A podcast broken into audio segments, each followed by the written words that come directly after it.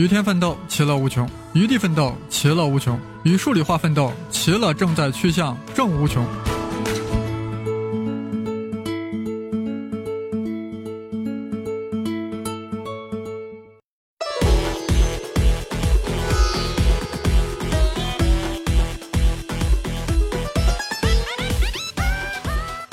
大家好，我是生粒子老师。生考数理化第三季正式开播了。开篇节目，端上一碗营养餐，一碗补铁大餐。铁大家很熟悉，什么菜刀、剪刀、大砍刀，铁钉、铁锅、铁板烧，外加一把螺丝刀。可以说，铁与我们人类很铁。正是因为铁的使用，人类文明才得以飞跃。铁，你是人类的铁哥们儿。这么铁的哥们儿，又像个娘们儿。特别爱害羞，一害起羞来，外表就发红，还是微红，看着让人心疼。我们人类将铁害羞发红的现象称之为生锈，啊，多形象呀！你看那锈字，金字旁过来一个作秀的秀，那铁生锈就是不甘寂寞，就是在作秀。它是怎么作秀呢？当然是通过化学反应，这里面牵扯到铁的原子结构、铁的化学性质、铁的氧化物、氯化物。氢氧化物等等，在其中，铁作秀的价码是不一样的，有零价、二价、三价，甚至能卖出更好的价格，六价。铁为什么会作秀？能够在不同场合卖出不同的化合价？此番我们有化学博士出手相助，又有生粒子老师润色播讲，当然会讲得特别透彻，深入浅出，渐次展开，从铁开始。延展到中学化学的诸多模块，并将之延伸拓广，感受高等化学的种种神奇。这顿补铁大餐必须要上四大碗，三碗不过岗，四碗射天狼。说到铁，我们映入脑海的是黑不拉几的硬块块。其实呀，人家铁是具有光泽的银白色金属，化作粉末呀才变黑。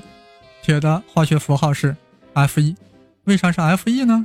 因为人家的拉丁名称是 ferrum，f e r r u m，英文名大家都知道 i i r o n。铁在整个过渡金属元素中呀占有重要地位，更是在人类物质文明的发展过程中起到了无可替代的作用。在大自然中，铁元素的分布呀可广了，其中光矿石就有方铁矿、氧化亚铁、赤铁矿、三氧化二铁、磁铁矿。四氧化三铁、磷铁矿、碳酸铁、黄铁矿、硫化铁。这里顺便说一下，一氧化铁又叫氧化亚铁，三氧化二铁又叫氧化铁，四氧化三铁那还是叫四氧化三铁。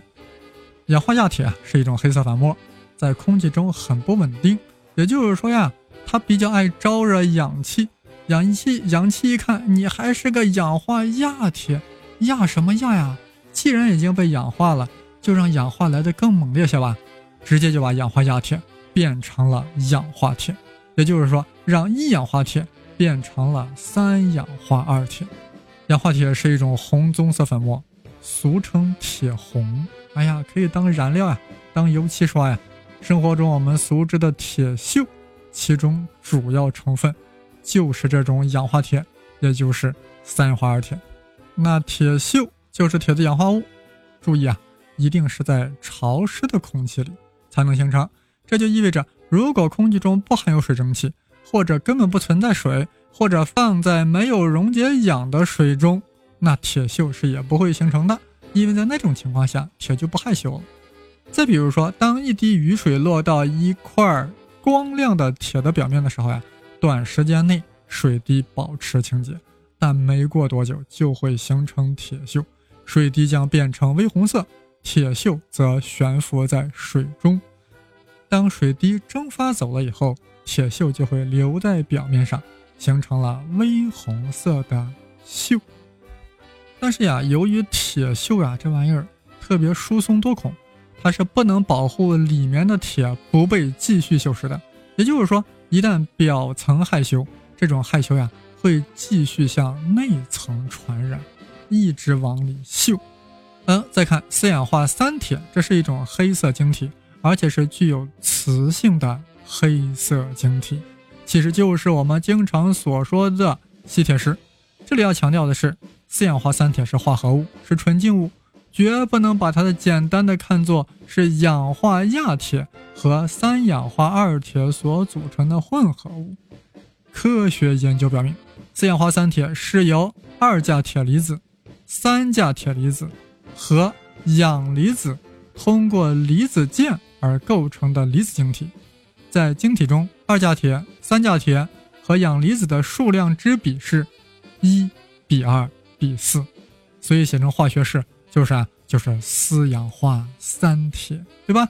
因为啥呢？你不管一加二加，你都是铁呀，所以一比二比四，一加二是不是三呀？所以三比四，四氧化三铁。在晶体中呀，是没有单个的四氧化三铁分子的，也没有氧化亚铁，也没有氧化铁的分子，它是个。晶体，同时呀，铁和铁的氧化物之间还可以互相转化。哎呀，转化的令人眼花缭乱。听我慢慢说啊。比如说，铁在潮湿的空气中容易形成氧化铁，氧化铁在高温下呀，又可以被单质的铝呀、单质的碳呀、单质的硅呀，以及一氧化碳等还原剂再还原成铁单质。铁丝在氧气里燃烧。或者与水蒸气在高温下反应，都会形成四氧化三铁。而四氧化三铁呢，在高温条件下，会在氢气流或者一氧化碳气流中发生还原反应，还原成了铁粉。铁粉啥颜色？黑色的，对不对？这是一种结构疏松的单质铁。那它为啥发黑呢？这是因为光学上的原因，不是人家本来的黑，是你看着它黑。那么，四氧化三铁在空气中高温下又可以变成三氧化二铁。那么，氧化亚铁呢？隔绝空气加热，则会发生歧化反应，也就是所谓的自身氧化还原反应，从而生成铁单质和四氧化三铁。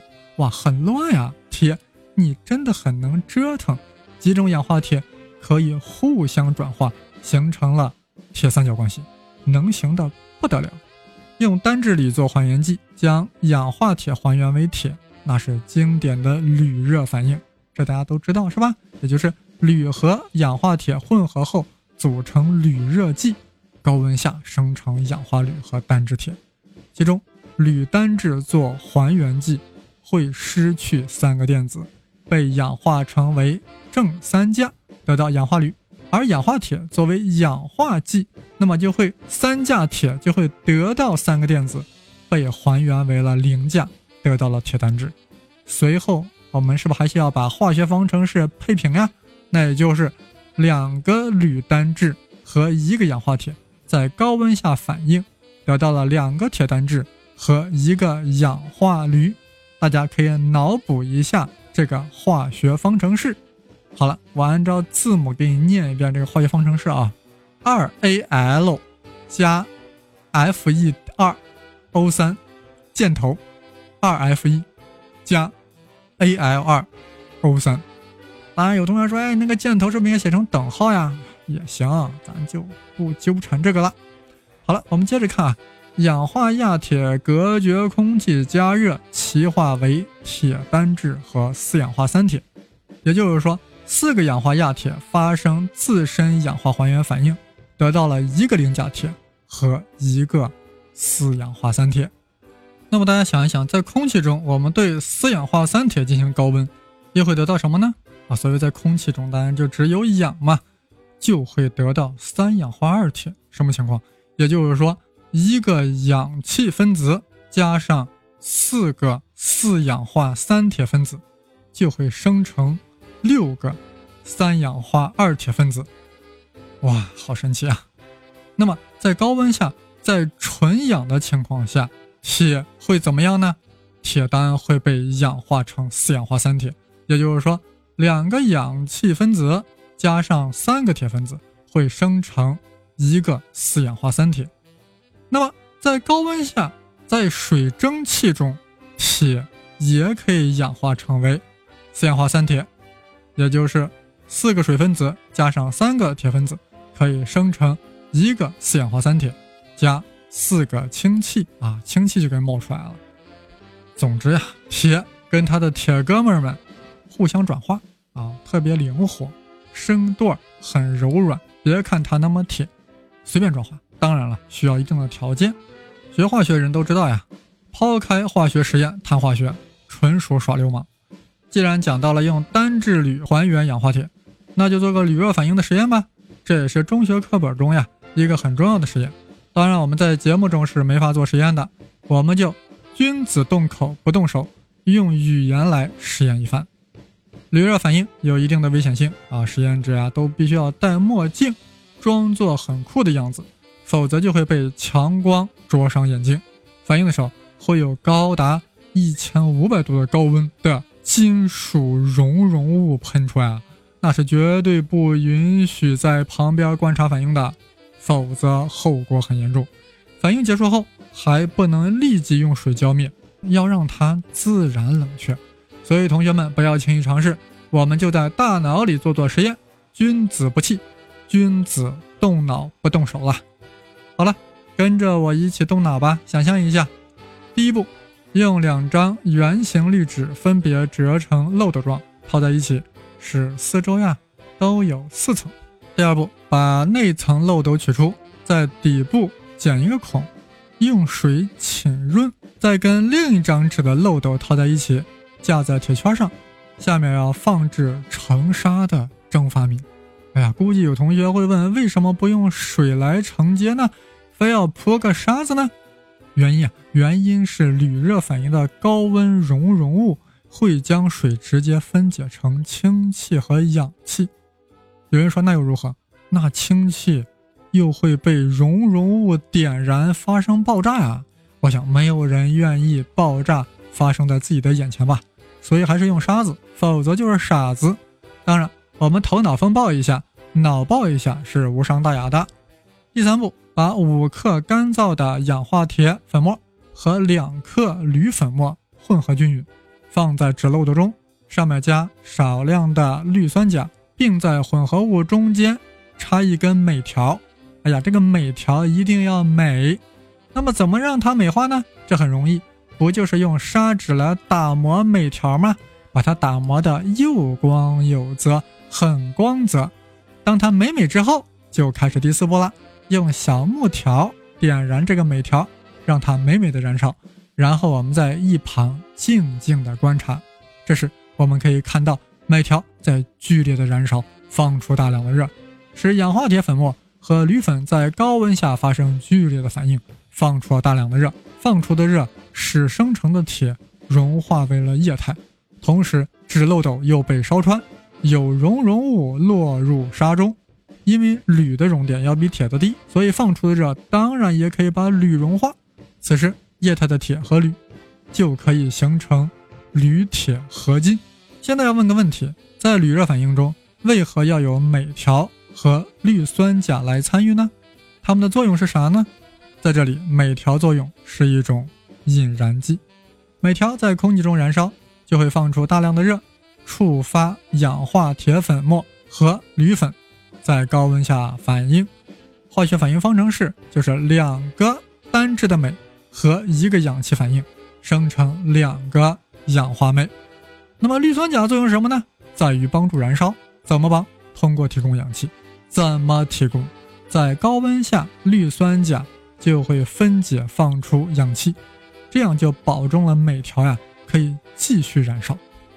写成化学反应方程式就是两个氯酸钾在加热条件下分解，生成两个氯化钾，并且放出三个氧气。是的，氯酸钾在放出氧气同时呀，也分解了自我，仿佛在说：“燃烧吧，青春，记忆寒星全部插。”我以我养助燃烧，各位朋友，各位同学，以上内容呀，只是我们对铁最基本的认识，是对铁的氧化物最直观的感受，只是我们铁哥们系列的开胃菜、开胃凉菜。在下期节目中，我们再慢慢上热菜。最后，我要给大家猜个谜啊，谜面是钱丢了，打一字啊，谜底啊。我们会在中学生原地公布。想加入中学生园地的同学，先加我的微信号：v i c t o r s h e n g l i z i，Victor 加生粒子的全拼，生粒子是我的微信昵称。OK。然后我会拉你入群，一定要说清楚是要加中学生园地，否则我就会把你拉到别的群。了，我们下期再见，铁哥们儿。